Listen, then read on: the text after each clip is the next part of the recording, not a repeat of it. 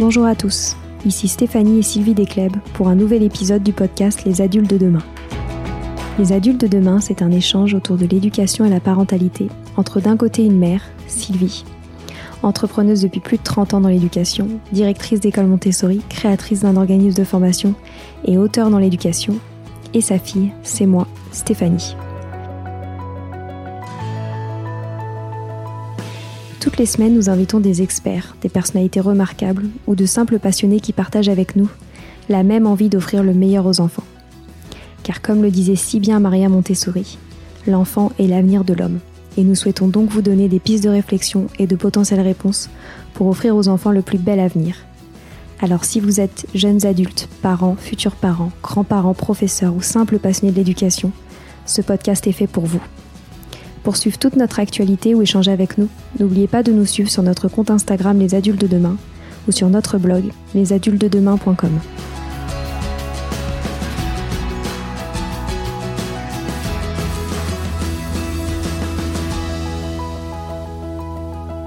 On vous présente aujourd'hui Philippe Pérez, conseiller du président de l'entreprise Courlegendre.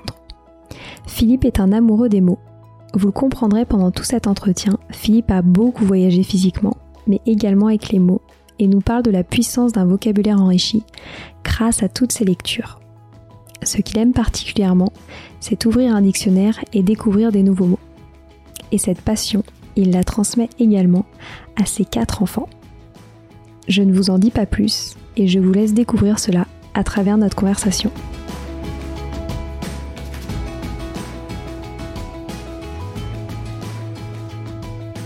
Bonjour Philippe. Bonjour Stéphanie. Bonjour Sylvie. Nous sommes très honorés de pouvoir vous interviewer aujourd'hui sur un sujet euh, hyper important, celui du vocabulaire et de l'apprentissage de la langue. En effet, j'ai fait mes petites recherches et j'ai vu que les rapports PISA ont révélé en France euh, récemment une stagnation des résultats de nos élèves français euh, en langue française et notamment en lecture.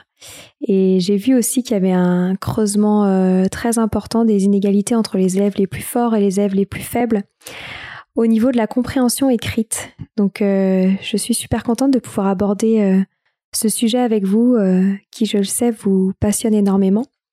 Et avant de rentrer dans le vif du sujet, j'aimerais bien que vous nous parliez un petit peu de votre parcours.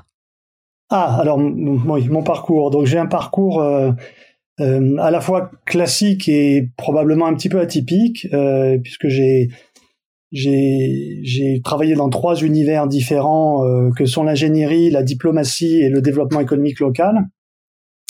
Euh, dans l'ingénierie, j'ai fait des choses au début de ma carrière euh, autour de la compréhension, de l'extraction du sens dans ce qu'on voit dans une image, que ce soit euh, des, des, des, tumeurs ou des, ou des images de, de satellites. Donc, de apprendre à, à, traquer tout ce qui est fugace dans une image. ensuite, j'ai fait de la diplomatie pendant une quinzaine d'années où j'ai eu la chance d'être euh, d'être euh, en poste dans, dans trois villes formidables que sont Tokyo, euh, San Francisco récemment et, et Wellington en Nouvelle-Zélande, qui est l'ambassade la plus lointaine de Paris pour, pour, pour nous, où, là, le métier de diplomate, j'ai découvert à la fois ses codes et sa grande liberté d'invention. Finalement, on, on l'imagine peut-être pas, mais et c'est un métier qui est très très biface, je dirais, qui est qui est tourné sur la, la diffusion de ce qu'est notre pays à l'étranger et aussi vers la, la captation de tout ce qu'on voit euh, localement pour le pour le resservir en, en France. Voilà. Euh, et maintenant, je fais quelque chose de très différent puisque je travaille dans un fonds d'investissement après avoir dirigé les, les cours Legendre. Donc, j'ai, souvent, je dis que j'ai un parcours. Alors, j'aime pas tellement le mot zigzag, mais je préfère le mot en, en cavalier d'échecs. Euh, j'aime bien cette figure des, des, échecs parce que euh, elle fait du latéral, elle est, elle est, elle est obsessionnelle. Alors elle peut sauter aussi par-dessus les obstacles, euh, mais quand on la compare à, à l'autre pièce qui a la même valeur aux échecs et le fou, euh, le fou passe son temps, il peut aller loin, mais il, passe son temps sur une seule couleur toute sa vie. Et, moi, j'ai préféré le faire en cavalier d'échecs. C'est un peu erratique parfois, mais, mais euh, j'espère que à la fin de ma vie, j'aurais pu couvrir une bonne partie de l'ère de jeu. Voilà, c'est voilà, voilà en quelques mots mon parcours. Et il y a toujours un sujet qui vous a passionné, c'est celui de l'éducation. Alors, euh, depuis quand ce sujet vous intéresse euh, Pourquoi avoir décidé euh, récemment, notamment, de rejoindre le cours Legendre? Est-ce qu'il y a eu un déclic particulier? Voilà, j'aimerais un peu savoir cette histoire par rapport à l'éducation. Ouais, alors sur les, en fait, si j'y réfléchis un peu, je me, passionne moins pour l'éducation que pour le que pour le fait d'apprendre, sur, sur, sur l'apprendre en fait. Euh, mon ami André Jordan a écrit un très beau livre là-dessus il y a quelques années sur euh, apprendre avec un point d'exclamation. Euh, toutes les formes d'apprendre, de, et surtout l'autodidaxie finalement, cette fascination pour pour la connaissance, quelles quelles sont les motivations, euh, euh, comment on s'améliore, qu'est-ce qui marche, quelles sont les stratégies pour pour pour pour, euh, accéder à des savoirs. Et, finalement une forme de tropisme, de la même façon que certaines fleurs se tournent naturellement vers le soleil, euh, ce côté qu'a l'être humain de se tourner presque naturellement vers la connaissance. Donc cette chimie qui se passe dans un cerveau, euh, qui soit jeune ou moins jeune, j'ai une, j'ai une obsession euh, pour, pour, cette question de l'apprendre. Je sais pas si c'est quelque chose, euh, alors de, je sais pas depuis quand ça me, j'ai l'impression que c'est depuis aussi longtemps que je, je, me souvienne. Je pense qu'il y a une question familiale là-dedans. Je viens d'une famille euh, euh, qui, a, qui, a, qui, a, migré. Mes, mes, parents étaient pieds noirs. Ils sont arrivés dans les années, euh, au début des années 60 en France, euh, avec une, une famille d'origine espagnole. Il y, avait dans le fait d'apprendre un côté presque sacerdotal. Mon père était instituteur. On venait d'une famille modeste, et donc il y avait ce côté l'apprentissage sera la voie d'une certaine façon. Et, et, et, je me rappelle de certains souvenirs où aussi si vous avez vu ce, ce, film avec Viggo Mortensen, Captain Fantastic, où, où, où, à un moment, dans, un des enfants dit le mot euh, intéressant et, et, il est repris euh, parce que le mot intéressant n'est pas suffisant en fait. Donc j'ai baigné dans cet environnement-là euh, où il fallait affiner sa langue et, préciser ce qu'on voulait dire. Et puis peut, peut-être en peut-être en y réfléchissant un petit peu, je crois que chez moi il y avait une valeur euh, une valeur refuge aussi peut-être à, l'école et dans l'éducation. Euh, je pense que le monde des idées est un, est un monde qui est, euh, qui, qui, peut être très par rapport au, monde, au vrai monde, je dirais, il est, il est calibré, on, y est, on, s'y sent peut-être protégé, alors que le monde réel, on le voit en ce moment, est peut-être moins rassurant. Et très tôt, je me suis rendu compte aussi que euh, je, me rappelle toujours avec beaucoup d'émoi de la lecture d'un livre de George Snyder qui, qui, s'appelle euh, La joie à l'école, j'ai eu cette sensation très aiguë que le, lieu scolaire ou, les, ou les lieux de, de, transmission de savoir étaient des lieux où régnait une joie spécifique, très humaine en fait, à, ce qu'était l'éducation. Et comment vous reliez cela à, votre rôle également de père de quatre enfants, si je me trompe ah, pas Ah oui, ça, vous êtes, vous êtes bien informé. euh, oui, oui, je suis, je je suis père de, de quatre enfants. J'ai deux filles et deux, et deux garçons. Euh, comment je relis ça à ça? Euh, bah, bah, Disons que j'ai trouvé que c'était un la parentalité pour quand, quand on est un passionné de, de de, de, l'apprendre, c'est un, j'ai trouvé que c'était un formidable terrain d'expérimentation in vivo comment dire peut-être sur la partie euh, euh, je sais pas si un jour ils, ils, écouteront ce que je dis là mes enfants mais avec avec quatre points parfois on est capable de couvrir un terrain assez vaste et je pense qu'ils sont aussi différents entre eux qu'ils puissent l'être. Et ça m'a permis ça nous a permis de d'avoir euh, des atypicités cognitives dans la famille de de tester des stratégies très très très très pragmatique, très innovante parfois pour certains d'entre eux. Bon, on parlera peut-être tout à l'heure de, la question de, de, l'éducation à l'étranger, mais euh, mais vraiment je l'ai vécu comme une sorte d'exhausteur de, stratégie, de tactique éducative. voilà, en tout cas des. Euh, je sais pas si on aura réussi sur tout, mais bon, en tout cas c'était un beau terrain d'expérimentation. On le comprend tout à fait. Alors maintenant j'aimerais qu'on parle euh, de votre goût pour les mots. Alors vous croyez fondamentalement la puissance de la langue. Qu'est-ce que cela veut dire et pourquoi avez-vous cette croyance? Ouais, alors ça, ça, c'est vraiment, je pense que c'est quelque chose qui est au, cœur de la personne que je suis. Euh, bon, il y a plusieurs choses. Je pense qu'il y a une position esthétique d'abord, on peut en reparler, mais euh, mais je crois qu'avant tout, il y a quelque chose de de, de pas de doctrine, enfin d'idéologique dans, dans, dans, cette, cette chose-là pour moi. Euh, je sais que ce sont des débats euh, euh, aujourd'hui avec les sciences cognitives qui rééclairent cette question-là d'une façon un petit peu différente, mais euh, j'ai cette, je, je, fais partie des gens qui pensent euh, que la que, la, la, langue et les mots structurent véritablement la pensée. Wittgenstein disait les limites de mon langage signifient les, les limites de mon monde et en fait j'ai véritablement cette sensation là. Euh, donc il y a, y a, vraiment une, c'est une posture en fait chez moi. J'ai cette conviction. Et l'autre chose peut-être, c'est que c'est moins la langue pour moi que le que les mots euh, effectivement.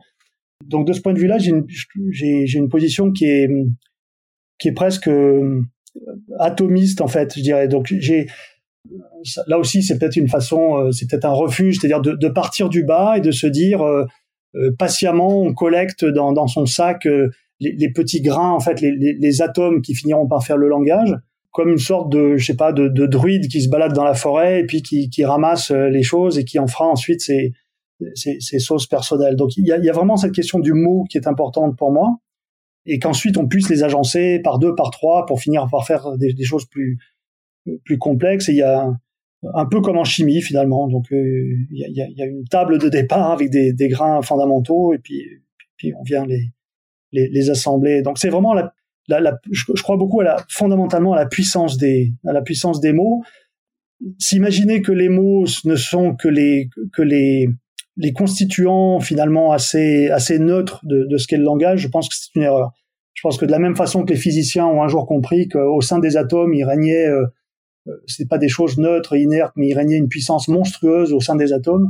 Je pense qu'au sein des mots, euh, c'est à peu près la même chose. Mmh. Et comment avez-vous appréhendé euh, cet apprentissage des mots dans votre jeunesse? Euh, bah, ah, alors un peu comme je disais tout à l'heure, euh, je pense que la jeunesse, euh, dans ma jeunesse, il y, y, a eu cette notion de d'intégration, d'intégration linguistique, de, de, de, conquête, en fait, de, de, de, sentiment que les mots étaient un instrument de conquête, de conquête, avant, avant d'être un instrument de jouissance, en, de devoir de mes grands-parents paternels étaient des gens très frustes, en fait, qui avaient peu de mots, qui parlaient plutôt espagnol, euh, qui ont été et dont je pouvais mesurer petit qu'ils étaient empêchés d'une certaine façon. J'appréhendais la langue comme un instrument de euh, de, de, de, positionnement personnel dans, dans le monde. Bon, puis après, euh, rapidement derrière est venue euh, la question de la jouissance et, vraiment me rappelle d'avoir écrit euh, un papier de blog là-dessus euh, euh, il y a quelques années sur confesser un plaisir quasi coupable en fait dans la dans une forme de dégustation et, et, et, quand on relit Marcel Pagnol aujourd'hui, il y a, y a ce passage dans, dans je sais plus lequel de, de la trilogie où il disait qu'il adorait des mots je sais plus lesquels, vermoulu ou, ou manivelle ou je ne sais quoi, et qu'il écoutait l'oncle qui parlait et qui, euh, quand l'oncle évoquait certains mots euh, un peu compliqués, euh, je sais plus ce qu'il avait dit, filigrane ou des choses comme ça, ou plénipotentiaire. Voilà, je me, rappelle de celui-là, et, et, et, je relire, réentendre ce, passage de Pagnol, c'était exactement ce que je pensais. C'est-à-dire qu'il y avait une, forme d'appétit presque érotique, enfin je sais pas si c'est le mot, mais en tout cas vraiment pour, pour les mots. Très bien. Et alors, il est souvent difficile euh, de donner le goût des mots aux enfants. Euh, comment est-ce que vous, vous avez procédé euh, en tant que père? Euh, ben, Encore une fois, pas, je pense à tâtons et, et, et peut-être aussi comme... peut-être aussi comme un ingénieur de temps en temps, alors ça a des bons et des mauvais côtés, mais en, en, produisant des dispositifs peut-être. Mais non, je pense que je pense que donner l'idée euh, et, rétrospectivement, j'essaie de me rappeler si c'est vraiment comme ça que je l'ai fait, mais euh, d'accompagner les enfants dans au, cœur du bestiaire, euh, voilà, d'une certaine façon, de se dire, vous voyez, j'ai j'ai vécu cinq ans de ma vie au Japon. Au Japon, on, on, dit que pour parler japonais, il faut apprendre à peu près 2000 kanji, c'est la, nomenclature officielle. Il y en a un petit peu moins de 2000, mais que euh, pour être un lettré, bon, il y, a à peu près 10 000 kanji euh, qu'il faut qu'il faut connaître pour bien lire le journal. Donc, dans, une table chimique, il y a une centaine d'éléments. Ben voilà, vous en faites 100 fois plus. Vous avez 10 000 grains à, apprivoiser, une sorte de bestiaire, et, vous promenez là-dedans. Allez à leur rencontre avec des avec des enfants. Euh, je pense pas qu'on leur ait parlé beaucoup le, le, le, le langage bébé euh, à des âges où euh, on peut être tenté de continuer à, à, à, à descendre le, le, langage à un certain niveau. Euh, ça a des inconvénients et des avantages, mais, mais, mais donc, pour autant que je me rappelle, je les, on les a accompagnés de, au travers du bestiaire avec les, les, mots qu'elle est bien, je pense, et puis tous les petits dispositifs sur le, sur les, les post-it qu'on peut mettre sur le pare-brise d'une voiture pour les longs voyages, sur les, évidemment les cahiers de mots qu'on peut remplir et qui sont comme des, des trésors ou des bréviaires ou, ou des étymologies surprises ou, euh, ou en y repensant, je crois que j'ai eu la chance, euh, j'ai eu la chance en fait d'être l'élève de mon père deux fois dans ma vie. Quand j'étais tout petit, il avait une classe unique dans le nord de la France, et puis euh, quelques années plus tard en CM2, c'était un petit peu plus inconfortable parce que je, d'ailleurs, je, je, savais pas comment l'appeler devant les autres élèves. Et je me rappelle qu'il il nous proposait, euh, je me rappelle de celui-là en particulier, un dispositif où, il prenait deux mots censément éloignés ou, contraires, et de nous montrer déjà comment, qu'est-ce que ça veut dire que le contraire d'un mot, c'était pas aussi simple que ce qu'on voulait bien dire. Et il tendait un fil entre ces deux mots et, il nous montrait comment on pouvait installer d'autres mots entre ces mots contraires, c'est-à-dire d'installer une forme de, de, complexité dans, dans, le langage. Voilà, donc c'était des choses sans doute que j'ai reproduites euh, avec les, avec les enfants. Et Sylvie, tu as quelque chose à ajouter là-dessus euh, par rapport à la pédagogie Montessori, notamment sur euh, l'apprentissage des mots euh, dès le plus jeune âge? Oui, en fait, parce que Maria Montessori, elle avait observé que les enfants entre 0 et 6 ans traversaient une période sensible qu'on appelle la période sensible du langage.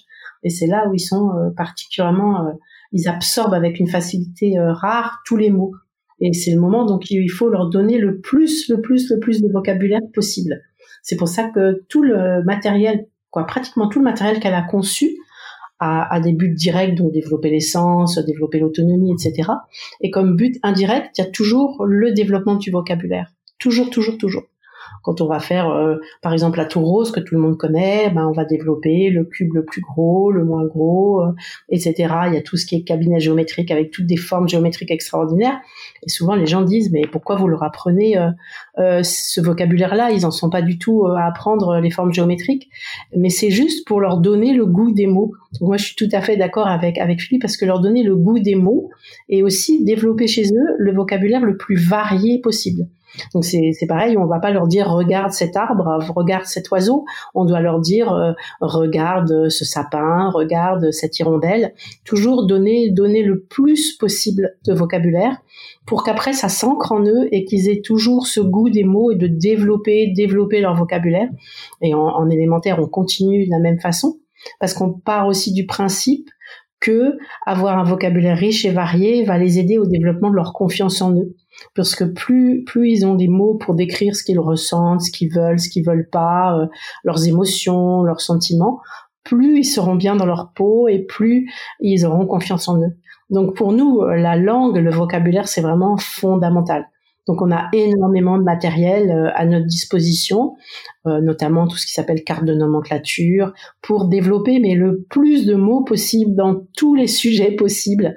Bon, bien sûr, en commençant par les sujets qui les passionnent, donc c'est pour ça aussi qu'on les observe pour trouver le sujet qui les passionne, et à ce moment-là, euh, créer des fiches pour justement les, pousser à apprendre d'autres mots. Donc euh, pour nous, on a énormément de matériel en Montessori pour ce développement du vocabulaire. Donc on est exactement dans ce que dans ce que dit euh, Philippe en fait.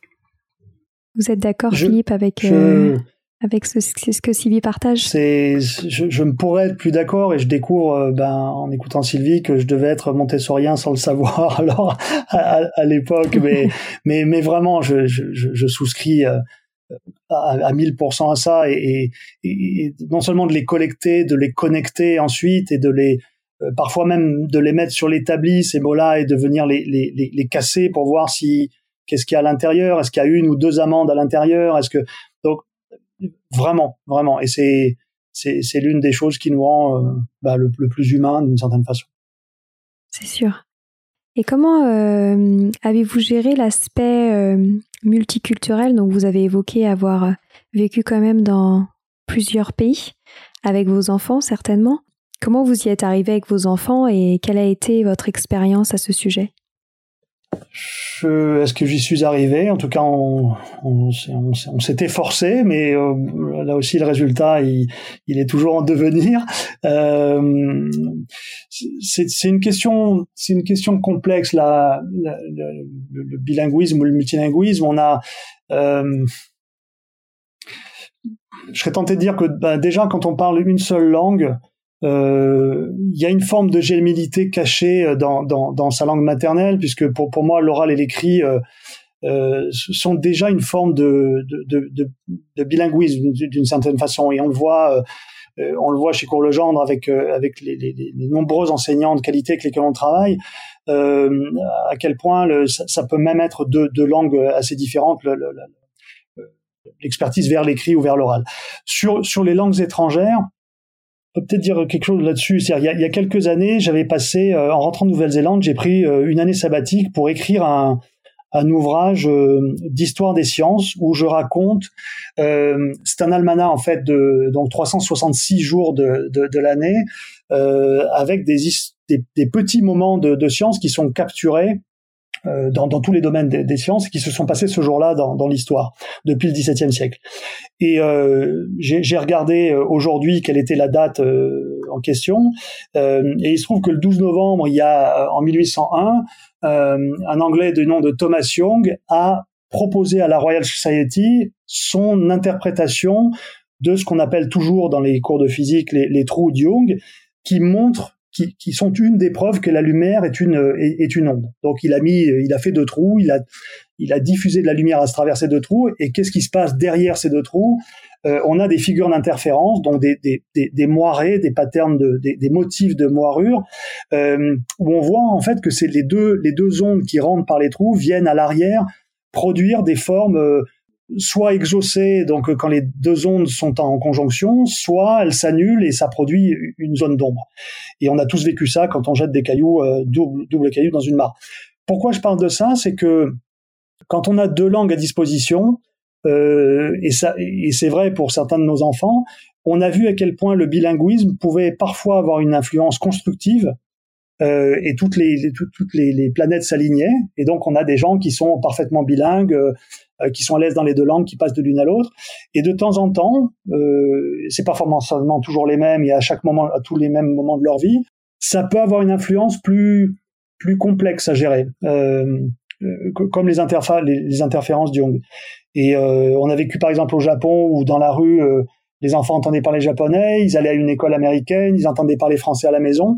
Donc il y a eu des moments un peu un peu plus délicats à gérer, à gérer mais je pense qu'au-delà de, de, de, fournir un outil évidemment euh, formidable dans le monde actuel à, à des jeunes de, de pouvoir euh, évoluer dans des univers amicaux ou professionnels euh, de, dualité internationale, ça donne aussi cet accès à, à, à, l'intraduisible d'une certaine façon. J'écoutais l'autre jour Valérie Zenati qui disait que euh, en hébreu, il y avait un mot pour dire euh, qualifier, euh, enfin l'inverse de l'orphelin, c'est-à-dire un, parent qui a perdu un enfant.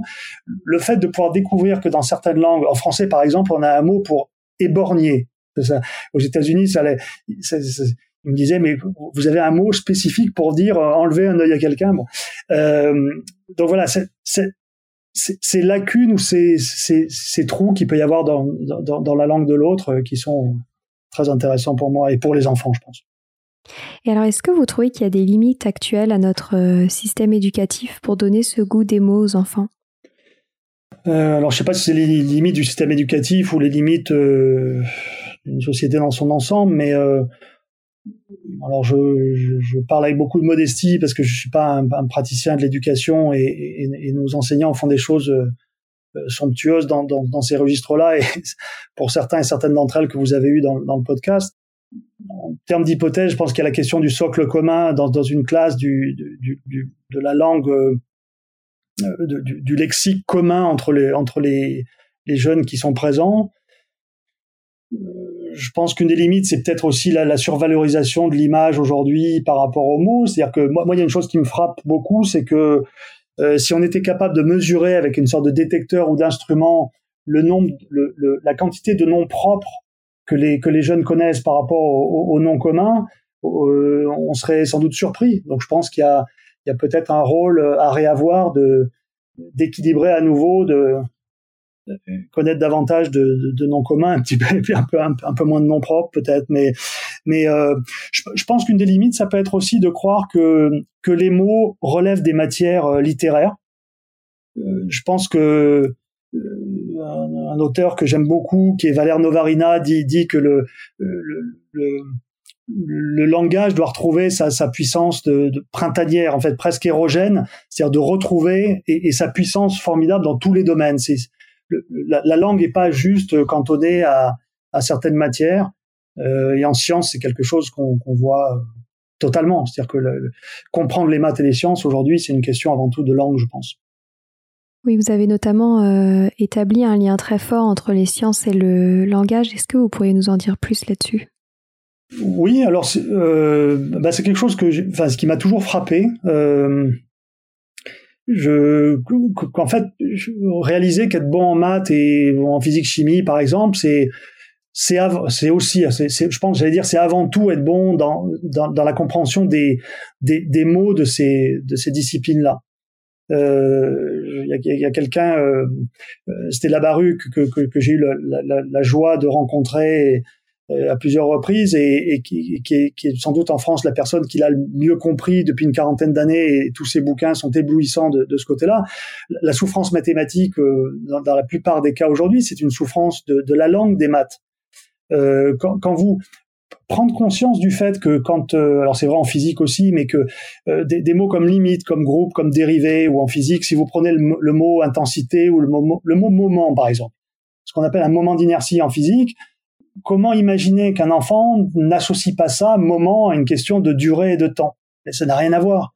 Donc, euh, je, je, pense que quand on aura pris conscience que ces matières-là euh, doivent passer par une euh, presque une rééducation du langage, parce que en, fait, les mêmes mots qui sont utilisés dans la langue euh, courante, quand ils basculent dans la langue savante ou la langue de l'école, en maths et en physique, et eh ben ça crée des ça crée des incompréhensions totales. Donc je pense je pense qu'il y a un effort à faire de important de ce côté-là. Super intéressant.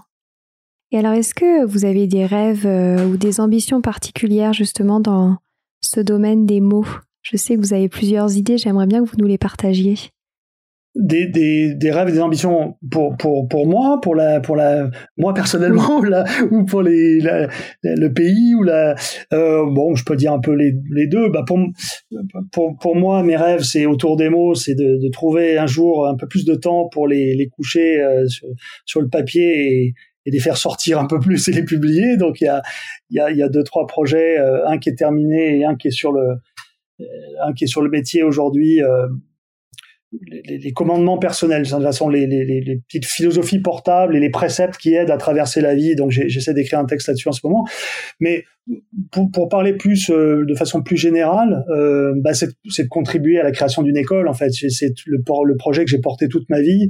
Euh, on parlait aussi de confiance en soi via les mots tout à l'heure, Sylvie, et, et, je pense que deux choses que, qui, qui seraient à, au cœur d'un projet personnel de, création serait euh, autour de cet amour des mots que, que je peux avoir et de, la puissance qu'il recèle euh, et de la question de la confiance en soi. Je trouve que là, euh, et c'est pas simplement le fait d'avoir vécu aux États-Unis où, elle est en moyenne, euh, je vais dire démesurée, mais plus plus plus élevée que chez nous. C'est cette question de une forme d'audace personnelle et de dire euh, je je crois en mes capacités vraiment et, et j'ai pu mesurer à quel point le cette non confiance en soi pouvait parfois être un, un inhibiteur absolu en fait euh, chez les gens et chez les jeunes. Euh, donc je joue avec cette idée un jour de pouvoir créer ce, ce type de choses. L'autre chose aussi peut-être c'est autour de l'audio. Je crois que euh, chez, chez Courlegendre, on, on prépare pour début, début 2021 euh, des, des, annonces assez ambitieuses, très ambitieuses autour de ça. C'est-à-dire de voir comment le, les formes d'engrammage en fait et d'imagination que l'audio permet euh, dans une culture qui est vraiment sursaturée aujourd'hui d'images, de se dire, euh, euh, y compris pour des matières même comme la géométrie, comment venir apporter des, des, des, des, capsules sonores pour faire de l'accompagnement aujourd'hui scolaire de qualité. Donc il y a voilà quelques quelques pistes personnelles et, et, et, professionnelles. C'est super. Et euh, on arrive euh, à la fin de cet entretien. J'aimerais bien que vous nous partagiez euh, vos conseils de lecture, alors pour les petits et les grands, pour retrouver ce goût des mots, ah. pour profiter justement de cette richesse des mots. Euh, les conseils de lecture. Euh, euh, alors, c'est marrant parce que ce matin, je suis, je suis un, je suis un obsédé, vous l'aurez compris, je suis un obsédé des, des, des dictionnaires. Là, dans la pièce où, je suis, là, je suis, je suis ceinturé de dictionnaires. Et euh, j'ai une pensée pour pour Alain Ray qui nous a quittés il y a, il y a quelques jours là, euh, le, le, le, père du Robert. Et, euh, et j'ai ouvert ce matin en me disant voyons voir au hasard le, le, petit Robert qui est devant moi. Euh, et je suis tombé sur le mot formica en fait. Et c'est marrant parce que ça ça m'a ramené finalement au début de nos discussions tout à l'heure sur euh, sur l'enfance, la jeunesse. Et je me rappelle de ce mot formica. Je sais même plus si le formica c'est quelque chose que, qui sert à notre époque. Euh, donc j'ai regardé à nouveau euh, de, de, de, voir pour quel, quel rapport ça avec les avec les fourmis, l'acide formique. Bref, donc un conseil de lecture que je peux donner, c'est étrange de le dire comme ça, mais les dictionnaires sont des romans, donc allez-y, ouvrez des dictionnaires. Et, euh, pendant que j'y suis, il y a, deux autres, il y a deux autres Alain euh, qu'on peut célébrer autour des mots. Il y a les bouquins de, de Bentolila euh, euh, sur le en fait la façon dont le, le, verbe est un rempart contre la barbarie, vraiment, euh, euh, sur le fait que, si je me rappelle bien ce qu'il disait aussi sur, euh, on, on, ne construit pas euh, une, une, seconde langue, une langue étrangère sur les ruines de sa langue maternelle, voilà. Euh, donc pas mal de choses qu'il a qu'il a pu écrire me, me touchent. donc je pense que ce sont des choses à lire et à relire. Et peut-être le troisième Alain que je pourrais célébrer, c'est un ami, il s'appelle Alain Mariglio. Il est écrivain maintenant. Euh, après avoir été instituteur et avoir été euh, dirigeant d'entreprise. Euh, je, je, conseille la lecture d'un de ses livres parce que c'est sans doute, au-delà du fait que c'est un ami, euh, je trouve qu'il a écrit l'un des plus beaux livres qui soit sur, sur la classe. Ce livre s'appelle Dans la classe. Euh, il a été publié aux Équateurs. Et, et, vraiment, vous verrez à quel point euh, pour les adultes de, de, de demain, euh, ce qu'on appelle aujourd'hui professeur des écoles est, sans doute le, plus beau métier du monde. Et pour les petits, bah, ma foi, qu'est-ce que les petits peuvent lire ou relire? Euh, Je regarde autour de moi. Euh, bah, qu'ils aillent donc mettre leur nez dans dans les histoires naturelles de Jules Renard et ils découvriront peut-être des choses sur sur la baleine, sur la couleuvre ou sur la chenille, et ça les fera, et ça les, ça les fera marrer. Euh, voilà. Ça les fera rêver. Super, merci beaucoup Philippe. C'était euh, passionnant. Avec grand plaisir. Et, euh, et, vous avez vraiment bien transmis cette passion. Donc on va aller ouvrir un dictionnaire dès maintenant. et je vous remercie pour votre temps et je vous souhaite une très belle fin de journée. Merci beaucoup Stéphanie et merci Sylvie. Voilà, c'est fini pour aujourd'hui. On espère que cet épisode vous a plu. Avant de se quitter, on a quand même besoin de vous.